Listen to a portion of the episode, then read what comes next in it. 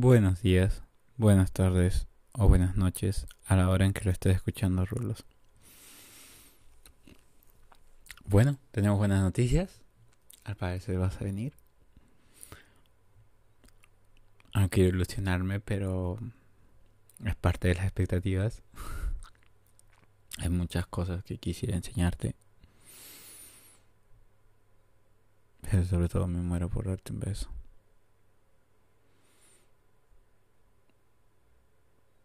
Coger tu cuello. Abrazarte con todas mis fuerzas.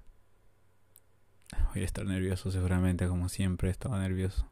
Esta es extrapolación, pero ya que chucha. Ponerme nervioso. Vas a conocer de nuevo, o vas a conocer a Caspian. Vamos a ver cómo Aslan estará cerca a ti. Pero bueno. Esperemos que se escapen por si acaso. Esperemos que que la lucha y las, las cosas que como se vayan dando permitan a que tú regreses nuevamente a mí. Pero bueno, esto se trata de la lectura de Seremos Recuerdo, capítulo 12, Dudas, Vibradores y Profilácticos. Salimos de la tienda en dirección a la, a la mall llamada Plaza de la Luna, que en realidad se llamaba Plaza de Santa María Soledad. Santa María Soledad Torres Acosta, para tomarnos algo en la terraza que se extiende ya sea verano o invierno en su centro. Cerca habían abierto recientemente una tasca de tapas de autor, regentada por la mujer de un famosísimo chef que, según decía, nada tenía que envidiarle a su clamado marido. Teníamos intención de acercarnos para, con suerte, conseguir alguna mesa y cenar algo rápido y rico, pero aún era pronto. Empezaba a hacer calor y estábamos sedientas, así que nos pareció buena idea hacer una parada previa. Jimena andaba muy contenta con su bolsa en la mano, parloteando sobre la mejor manera de proponer el uso del amiguito que había comprado, mientras Adriana insistía en que debía mantener una conversación sincera antes de la introducción del tercero de silicona en la cama. Yo solo mm, escuchaba pero no participaba. un poco a desgana, con la bolsa de sex shop escondida en mi gran bolso.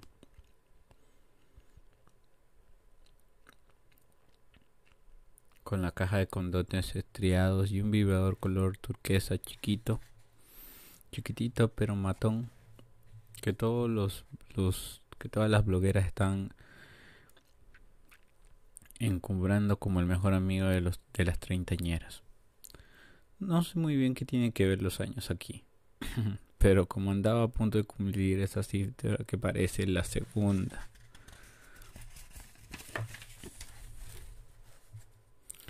La segunda mayoría de edad era barato y estaba ávida de experiencias. La nueva Macarena la compró con la esperanza de usarlo más acompañada que sola.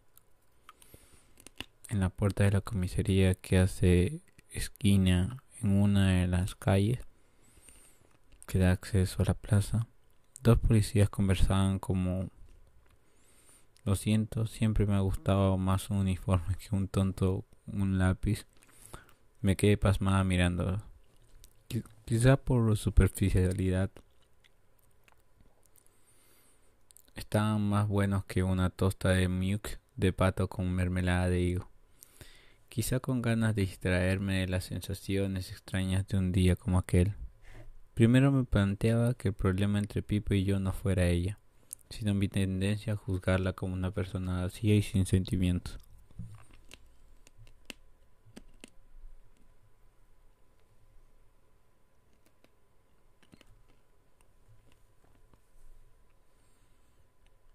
Después presionaba a Adriana para que me contase algo que ni siquiera sabía si existía y jugaba un pelín su decisión de dejar de tomar los anticonceptivos por no hablar de mi fracaso estrepitoso intentando quedar con el maldito sobrado que había conocido en esa aplicación para ligar.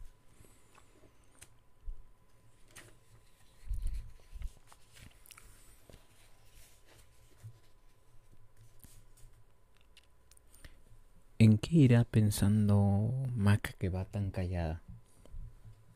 En pipa seguro, terció Adriana. Rápida, supongo que por miedo a sacarse de su tema de nuevo delante de Jimena que tenía el mismo tacto que un estropajo de fregar cazuelas. Pues sí, en pipa.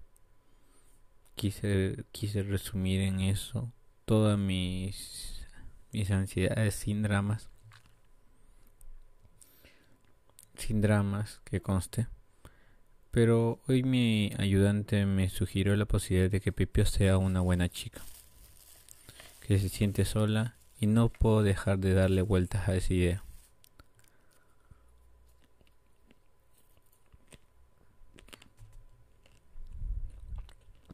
Por dice que el éxito es una casa grande, lujosa y muy vacía, respondió Jimena parándose a dos zancadas de, de los policías. No, no resulta tan raro creer.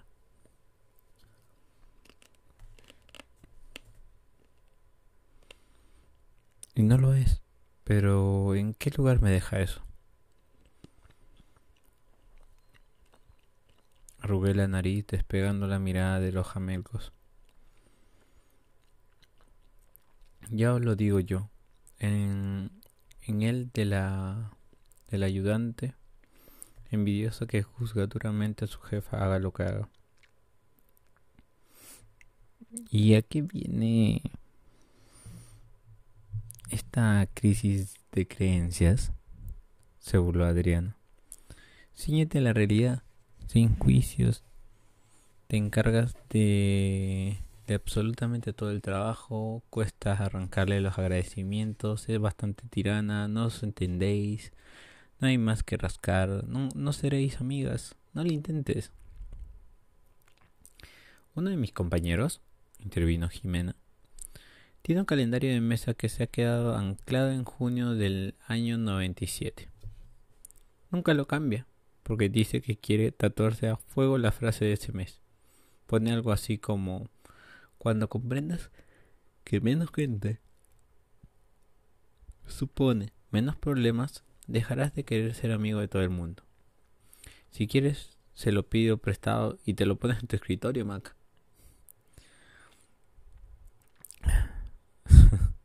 Desde luego, sin ti tendría muchos, muchos, pero muchos menos quebrados de cabeza. Rezongué. No es eso que me da la sensación de que mi ayudante se lleva mejor con mi jefa que yo y acaba de llegar. Claro, es que por eso acaba de llegar y aunque está, esté fresquita no tiene el acumulado de bonoloto como tú. Ya verás cómo termina quemándose. Tampoco es que se lo desee, reanudamos el paso. Oye, ¿habéis visto a los policías de la puerta? ¿Soy yo o están de toma pan y moja? Estaba muy bueno, sonrió Jimena. Y parecías tonta. Tonta no sé, pero lo de mirar por dónde ando lo llevo de mal. De los tres escalones que te llevan a la explanada de la plaza donde se extiende la terraza, solo vi uno, de modo que me tropecé con el segundo y por ende con el tercero. Fue como, eso, como una de esas películas americanas. Lo vi todo a cámara lenta los bracitos de Adriana de, tratando de alcanzarme, Jimena dándose cuenta tarde, mi vago intento por alcanzar la varilla, la varilla, barandilla de la izquierda y el primer traspié al siguiente cinco más. Gracias a Dios no pude verme desde afuera, porque no creo que pudiera superar jamás la imagen.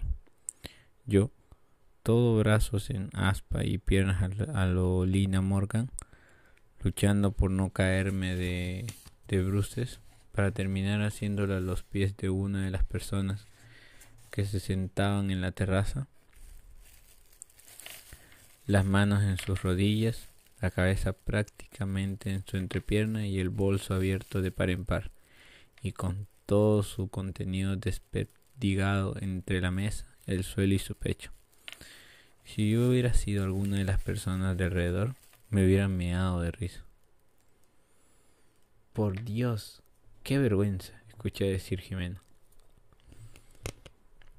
¿Estás bien? le siguió Adriana, que no se acercaba para no reírse de mí en mi cara.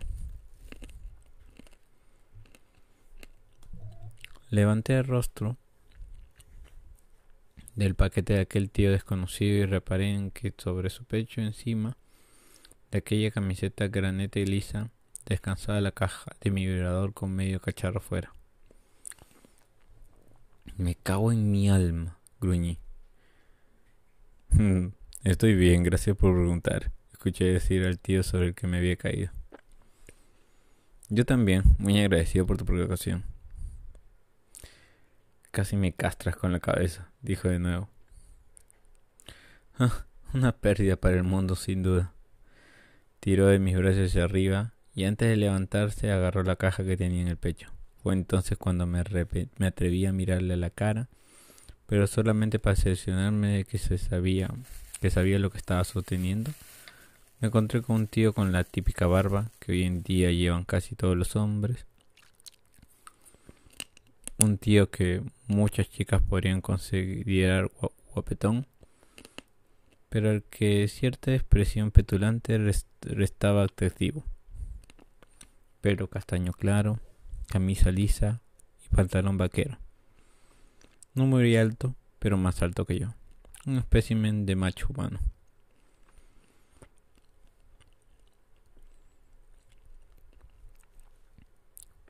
Toma cielo, tu consolador dijo con sorna.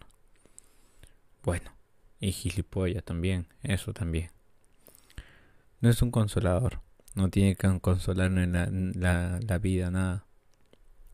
Es un vibrador que viva y me alegra la vida, le respondí bastante molesta, arrebatándole la caja y metiéndola de nuevo en mi bolso. Perdone usted. Me aparté el pelo de la cara y no pude evitar repasar el paquetón que se le marcaba en los vaqueros eh, buen espécimen, gilipollas y bien dotado. Perdonado. Disculpa que estuviera a punto de, de desnucar, de a punto de desnucarme. Si es que vais como locas encima de esas plataformas. Le lancé una mirada poco amable y sonrió con chulería. ¿Sientes amenazada tu masculinidad por nuestros tacones? No, por Dios. Si además se nota que los necesitas para poder hacer una vida normal, ¿verdad? Ay Dios. Me acaba de llamar. ¿Qué coño me acaba de llamar? Maca, ven. Hay una mesa ahí. Escuché decir a Jimena que pasaba de mi caída como de la bolsa. No quiero sentarme en esta terraza, ruiní sin volver la cabeza hacia ella del todo. Hay mucho animal suelto por aquí. Me limpié las rodillas con dignidad, metí dentro del bolso las llaves, la cartera y el cargador del móvil se había desperdigado sobre la mesa. Me lo colgué al hombro. Vi a Adriana por el rabillo del ojo, sujetándose, sujetándose la barriga roja como un tomate y muy preocupada porque su ataque de risa no tuviera, no emitiera ningún sonido. Hija del mal. Cielo, me llamó el desconocido mientras volvía a sentarse. ¿Te dejas esto? A sus pies, el paquete de condones. Algo más, Karma. ¿Qué coño te hice hoy cuando nací para que las fuerzas estén tan desequilibradas de nuestra relación contigo, Karma. Gracias, dije cuando me lo alcanzó. Estriados, creo que por aquí alguien necesita sumar esfuerzos. Sí, porque si tengo que esperar que el placer me lo proporcione vosotros, voy listo. Adiós, desagradable. Adiós, precioso. Precioso. Ese tío era imbécil. Esa clase de imbécil que porque se ha acostado con muchas cree que sabe de mujeres, aunque, claro, a fuerza de práctica, alguna cosa sabría hacer. Alguna cosa efectiva me refiero.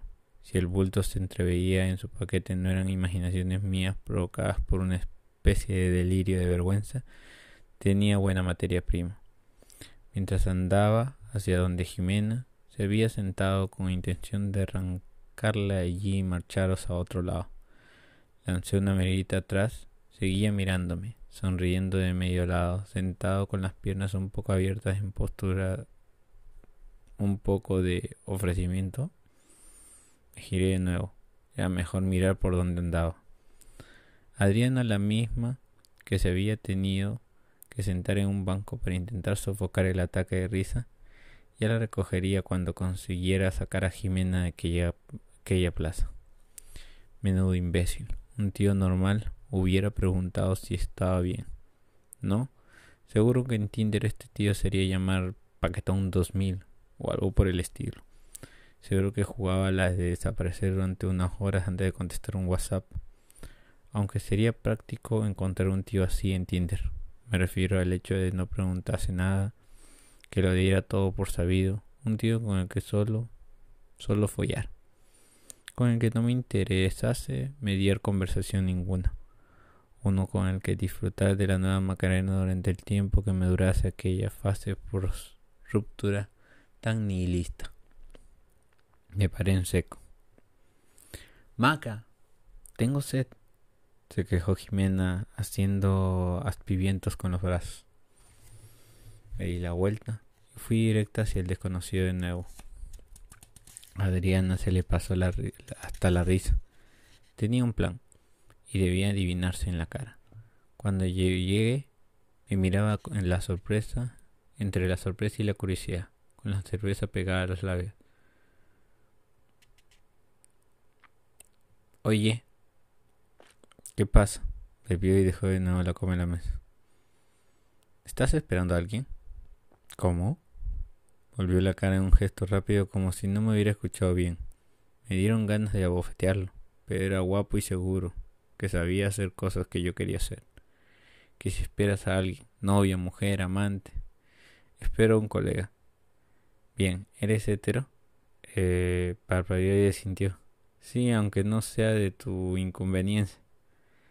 ¿Por qué no me das tu número?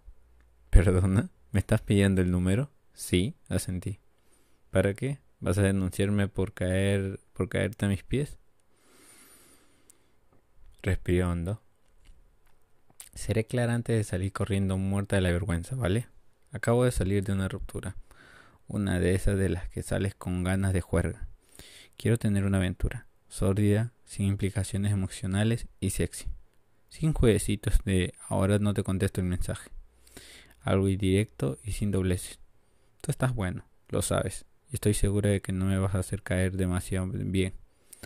Por lo que parece es un buen candidato. ¿Me puedes dar tu número entonces? No despegó la mirada de, de mi cara durante unos segundos, que me parecieron eternos. Después echó mano al bolsillo trasero de su pantalón vaquero, cogió la cartera de la que sacó una tarjeta. Antes de tendérmela me preguntó ¿Tienes alguna enfermedad mental, arranque de ira, oyes voces que te dicen que nos mates a todos? No, idiota. Es que una chica no puede entrenar, entrarle aún. Toma. Escríbeme cuando te apetezca. Me encantaría caerte mal en esos términos. Metí la tarjeta en el bolsillo de mi pantalón y dibujé la sonrisa de triunfo más comedida de mi repertorio. Después de una caidita de pestañas, como siempre patosas, anduve hasta Jimena, le levanté la, la fuerza de la silla y la arrastré hasta donde Adri me miraba con los ojos fuera de las órbitas. Vámonos. Acabo de hacer de come hombres y voy a morir por combustión espontánea generada por la vergüenza. Disfruté leer este capítulo. Estaba bueno.